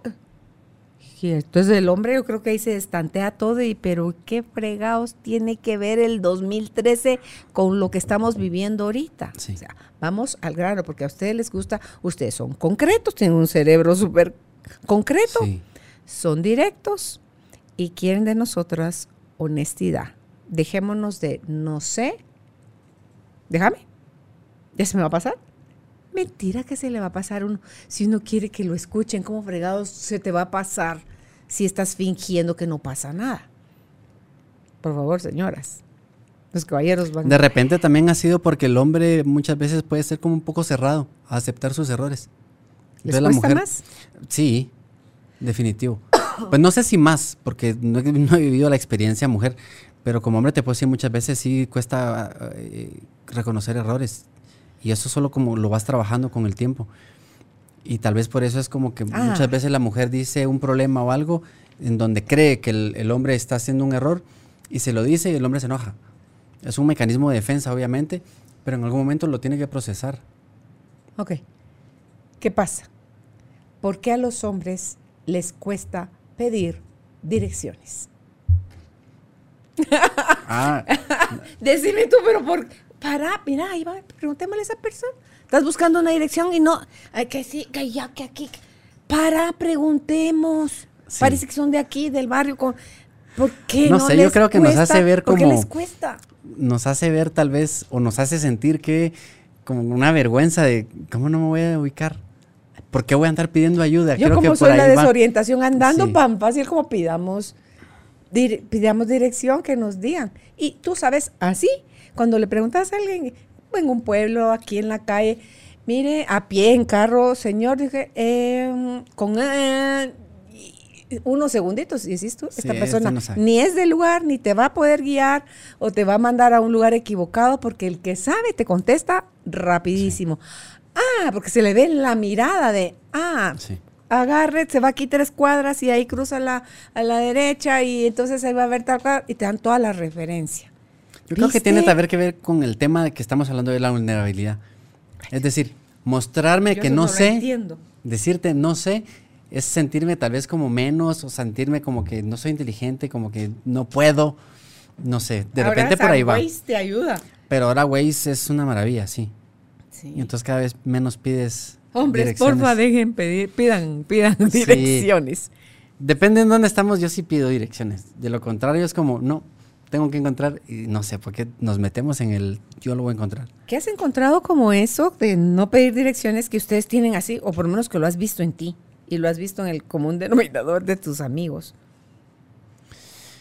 El, el llorar. El llorar, ¿sabes? Yo creo que en algún momento eh, todos venimos como con la capacidad de llorar. En algún momento pasa algo en tu vida tan fuerte, lloraste tanto que como que hicieras un contrato emocional, nunca más vuelvo a llorar. A las mujeres. Yo lo identifiqué mucho conmigo eh, en, en el momento en que dije nunca más vuelvo a llorar. Pero se me olvidó agregar por una relación perdida. Entonces, a partir de ahí fue como, me ha costado tanto llorar. Y entonces tuve que aprender a gestionar mi emoción de la tristeza a través de otras formas. Porque el llorar para mí es como súper complicado ahora. Pero ¿y por qué no llorar por una relación perdida si tan rico que es llorar? Pues no sé. No sé, tal vez por el tema de cómo lo viví en ese momento. ¿Sabes? Y tiene De mucho que ver con manera, de, esa, de esa relación en ese momento. Que a partir de ahí, o sea, mi, mi mundo cambió completamente. Y la forma de ver una relación y la forma de no generar apegos. Entonces ahora es como, no sé, es como más... Sí hay dolor terminar una relación, pero ya no es el sufrimiento de estar con llantos donde digo, no, eso sí, no. Pero eso lo traspolé, como te digo, es un problema de, de esto y tengo un problema en otra parte de mi vida y, y no sé cómo llorar. No Entonces, aprendo- Mira películas tristes tampoco. Sí, sabes, o sea, en algún momento sí que tienes los ojos como rojos, la nudo de la garganta, eso sí lo sigo sintiendo, pero como que a partir de ahí se bloqueara, entonces tengo que aprender a, ok, ¿qué voy a hacer con esto? No se va a quedar así. Entonces es como a buscar cómo canalizar esa ¿Cómo emoción. canalizas tú eso? Yo soy muy reflexivo. Entonces es como si estoy viendo una película triste, entonces y, y aparece la tristeza, en algún momento es como, ya no pude, ya me quedé a mitad del llanto, y es como, bueno, ok, es una película, este perrito no existe, no se murió en realidad. ¿no? Esas- no, hombre. y entonces ya, finalmente lo logro, o a respirar, o no sé, hacer algo. Con Álvaro Entonces, nos sí. volteamos a medio llanto los dos. Yo, ¡guau! Le hago así. Sí, el yo sí gran llanto envidio a las personas que tienen esa facilidad de llorar. Pero a mí me tocó aprender de otra manera y está bien. O sea, hasta el momento está bien. Pero yo, yo siento que eso a la larga, los hombres que se reprimen el llanto así, les va a afectar su corazón. Ah, en algún momento afecta algo, más de algo, definitivamente. Porque aquí es donde se va la emoción, creo yo, más sentimental, es al, al corazón. Porque el, al higadito se va el enojo, al estómago y tripa se te va el miedo, el asco también creo que viene con, con el entre el estómago y la garganta, ¿verdad? Y la alegría, pues así te sacude el cuerpo de Sí. la coronilla hasta los pies. Entonces, vean que ignorar las emociones, así no les, que así les quieran poner uno, dos, tres, cuatro, como dice Sí. Omar, no es sano. Eh, si necesitan acompañamiento, búsquenlo. Afortunadamente, tanto médicamente como psicológica emocionalmente, espiritualmente, están más abiertos y anuentes a hacerse cargo de su vida. Uno lo ve cuando voy a un taller de estos de sanación. Tú ves ahí 40 gentes cuatro o cinco son hombres, las otras 35 son mujeres. Me recuerdo cuando daba yo cursos, conferencias, igual, la mayoría mujeres. En la clínica, como te decía al inicio, la mayoría mujeres. Pero cada vez empieza a haber un poquito más de, no sé si llamarle despertado, toma de lo que sea de los hombres, y, empezamos a aceptar. Entonces yo creo que para mí una forma en que ha funcionado mucho es no hablarle a un hombre como qué emoción es la que tienes, que no puedes, que no, ¿cuál es tu estrés? Ah, me estresa el trabajo, venite, platiquémoslo. Entonces esa es una forma de, abordarlo que es como más fácil para uno aceptarlo, sí. Ok. Sí, creo que por ahí va. ¿Sienten culpa de algo? En cuanto a... su relación con las mujeres, en su relación con la vida, eh, les avergüenza algo, ¿Qué son las emociones más bajas. Yo creo que la culpa em, aparece cuando sabes que estás transgrediendo alguna de tus propias normas. Entonces, para algo que a ti te podría generar culpa, a mí me da exactamente lo mismo. Porque dentro de mis valores o de mis creencias no está mal. Por ejemplo, puede haber una persona que, em, que le podría dejar de hablar a su mamá y siente culpa. Yo diría, pues para mí gracias a Dios, la relación con mi mamá es muy buena, pero si en algún momento fuera una relación tóxica que nos estamos haciendo daño, tampoco le veo como el, lo peor del mundo en el que ya no, pues, no habláramos. O sea, sí habría cierto dolor, pero no generaría ninguna culpa. No me sentiría yo un mal hijo por ¿Qué sí te sentiría sentir mal hijo, mal hombre, mal esposo, mal amigo, mal hermano? ¿Qué sí te puede hacer sentir así, tú siendo hombre? Ah, yo creo que faltar el respeto. Faltarle a alguien el Faltarle a alguien el respeto. ¿Sabes? Yo creo que dentro de las... Tú tienes una visión del mundo y dentro de esa visión que tienes del mundo, cómo funciona y todo, tú tienes muchas identidades y esas identidades tienen que ver cuál es tu misión dentro de esa visión del mundo. Y estos son los niveles neurológicos del aprendizaje. Según esas identidades, es decir, quién creo yo que soy, voy a definir cuáles son mis valores, cuáles son mis creencias, mis capacidades, cómo me voy a comportar y en dónde. ¿Esos pueden variar? Sí, en cualquier persona varía. De hecho, en todos son diferentes. Los valores no, pueden variar. Tú tienes ahorita 10 valores, 5 valores, 4 Mira, para mí, 5 valores variar importantísimos. Con el tiempo? Claro, tú los vas decidiendo. El problema es que a veces ni siquiera sabemos cuáles son los 5 valores más importantes de mi vida. No lo sé.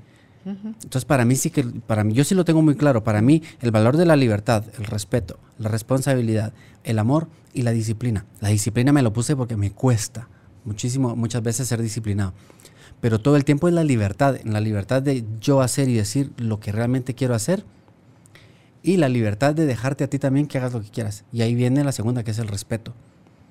El respeto creo que tiene que ver con voltearte a ver a ti, reconocer tus límites y no pasarme de ahí. Que no eres una Pero si tú no sabes cuáles son tus límites, ¿cómo voy a saberlo yo? Libertad, respeto, responsabilidad. Amor. Es decir, para mí es muy importante eh, la disciplina. Para mí es muy importante esto. Eh, después del, respeto, espero que me respetes y en esta relación también yo tengo una responsabilidad. ¿Qué voy a hacer yo para no pasarme de tus límites? Entonces, exactamente, responsabilidad. Luego, el amor, eh, para mí funciona mucho con, ¿es esto lo más amoroso que puedo hacer? ¿O es esta la forma más amorosa de decir esto que voy a hacer? O lo que hablábamos antes. esta persona, esta persona está pidiendo o dando amor. Obviamente es, algo de ir trabajando constantemente. No te voy a decir que soy el más amoroso. También me peleo en el tráfico a veces.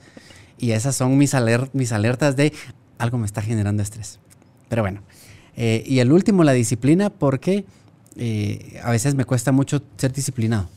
O sea, cuando me enfoco en algo sí lo logro, pero hay otras cosas que me cuestan y por eso dije, ok, la disciplina, en esto quiero trabajar. ¿Por qué? Porque lo que quiero lograr necesita disciplina, entonces esos son mis valores. Por la expresión en tu cara, creo que es importante aprender a detectar nuestras propias alertas. Bueno, ahorita estamos hablando de los caballeros. Eh, ¿Cómo pueden ustedes detectar sus propias alertas? Primero siendo honesto contigo. Y siendo honesto contigo quiere decir, ¿Cuáles son aquellas cosas que te molestan? Ok, a mí me molestan las mentiras, a mí me molesta la gente lenta, a mí me molesta no sé qué. Ok, ¿y cuál es la reacción que tienes cuando suceden estas cosas? Cuando me mienten, eh, no sé, me, me irrito y grito y me peleo con todo el mundo. En mi caso es, empiezo a comer de más y me da por comer hamburguesas. Ay, mi gordo. Sí, eh, sí, mi Pilón. gordo. Pura mi gordo. Entonces, eso, eh, empezar a manejar y obviamente mis vidrios cerrados, pero manejar como con mucha prisa y maltratando y bocinando. Y eso me dura siempre unos días. Cuando, cuando, y cuando el día entero, ni siquiera solo cuando vas en el tráfico. Cuando voy, no, te dura el día, me dura el día entero, pero en el tráfico es donde me doy cuenta. Ahí se Porque normalmente, como mi estado basal en el tráfico es muy tranquilo, sí, pase señor, no tenga pena. O sea, soy muy amable.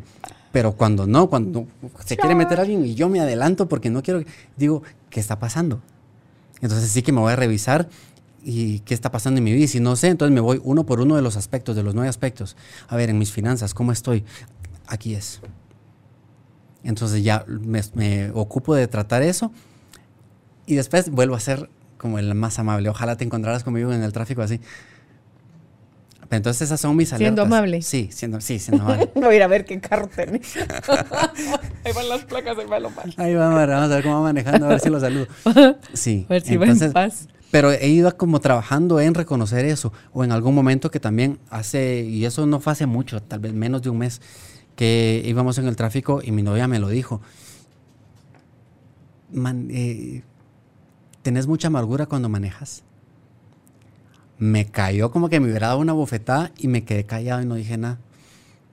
Pero eso es otra cosa de lo que he ido trabajando durante ya bastante tiempo, aprender a reconocer.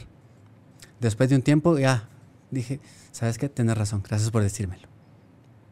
Y empecé a buscar en mis nueve ya usted le aspectos. dicho. Sí, antes tal vez hubiera sido, no, déjame, es que este, mira, este bruto Ah, ¿Qué aquí. me estás viendo? Sí, La justificación. Exacto, entonces es como la responsabilidad, ¿qué me corre- de lo que me dijo, ¿qué me corresponde? Ah, sí, estoy amargado, ¿qué me amarga?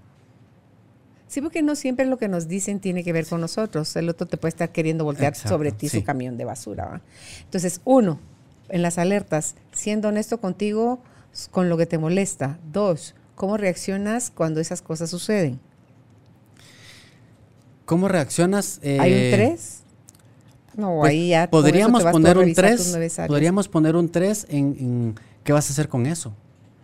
Tú vas y lo revisas. Ok. Si no sabes cómo, bueno, ahí dij- dij- dijimos ya la lista de, de los nueve aspectos, buscan esos nueve aspectos, cómo te sientes. Y si definitivamente no, para eso es donde existe la, la- la ayuda profesional. Justo hoy existía un, existía, escribía un artículo sobre el rejuvenecimiento celular y ahí hablaba sobre cómo el estrés hace que eh, envejezcamos un poquito más rápido o que acelere ese proceso y cómo revertirlo, también hablaba ahí. Em, y, y uno de estos factores que acelera es el estrés. Y ahí ponía, dediqué un parrafito chiquito en donde decía, yo confío en que cada uno de nosotros somos capaces de manejar nuestro estrés. Sin embargo, hay momentos en que nos rebasa y es momento, es el mejor momento para consultar con un especialista. Ok. Entonces, tener esa vulnerabilidad, llegamos una vez más al- a, la palabra de decir, yo no puedo. Ya llevo una semana manejando mal y no sé qué hacer. Entonces, mejor voy a consultar. Sí, busco ayuda. Yo creo que nos hace bien también para manejar el estrés, reír más, jugar más, descansar más, porque creemos que reír y jugar son cosas de niños. No, el fin de semana vinieron dos de mis hijos con su familia y estuvieron jugando dudo, que es esta cosa que se juega con dados, ¿verdad? Como puchumbo cada son seis vasitos, seis personas pueden jugar, se sacuden los dados y creo que hay tantos seises o tantos cinco o tantos, entonces eh, te reto, lo dudo. Entonces todo ese tipo de cosas hacerlas más. Eso, además de, relaj- de relajarnos, da, eh, fortalece tu- tus vínculos, eh, duermes mejor. Cuanto más te carcajeas en el Sí. día, el descanso que tienes en la noche es reparador. No te desveles por gusto, eh, a menos que sea súper urgente lo que te estás quedando a hacer en la noche. De lo contrario, busca descansar tus mínimo, mínimo, mínimo siete horas. Para mí son nueve Sí. lo que yo necesito dormir y estar óptima son nueve, mínimo para mí, ocho horas. Entonces, conversen con su pareja, conversen con ustedes mismos, eh, sean más honestos, caballeros, a la hora de, de, ver qué necesidades tienen, las están o no supliendo, se las están cargando a alguien. eh, pueden pedir ayuda, tienen ese círculo de soporte entre amigos o terapeutas o libros o podcast o lo que sea que les vayan enriqueciendo la vida y les vayan dando más herramientas para poderse relacionar mejor con ustedes y con los demás. En fin, todo esto eh, yo creo que la riqueza de ser hombre y la riqueza de ser mujer es esa y no es que complementariedad porque nos haga falta, porque yo tengo la energía femenina y masculina, tú tienes la energía femenina y masculina, sino que ese intercambio en las relaciones es lo que enriquece. Lo que uno no tiene, lo tiene el otro, no nos sintamos uno mejor que el otro. Y amémonos, creo yo, profundamente, porque Dios no se equivocó a la hora de, hacernos y, y, todo lo que podemos aprender de ustedes y ustedes de nosotras va a ser más que, más que necesario, algo con lo, más que saludable. No sé si hay algo con lo que quiera cerrar, Romar. Pues yo creo que importantísimo con esto que estás diciendo tú, aprender a darnos prioridad a nosotros mismos. Sí. En algún momento yo aprendí a llenar mi agenda dándome prioridad a mí. Entonces agarro mi agenda y digo, esta semana quiero hacer, este día voy a ir al gimnasio, este día voy a ir a cenar, este día quiero ir a nadar, este día quiero ir, lo que sea que quiera hacer, lo hago toda la semana. Esos espacios para mí son intocables.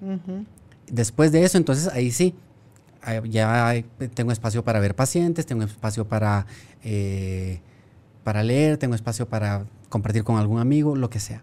Pero yo soy mi prioridad. Como eso realmente a mí me ha dado mucho, eh, resultado. mucho resultado, muchos beneficios, decidí hacer, el año pasado hice una agenda y este año voy a hacer otra. De hecho, que para la fecha que salga este podcast ya va a estar lista, que realmente es una agenda totalmente diferente a lo que conocemos. Es una agenda en donde yo te voy a guiar todo el año cómo darte prioridad a ti.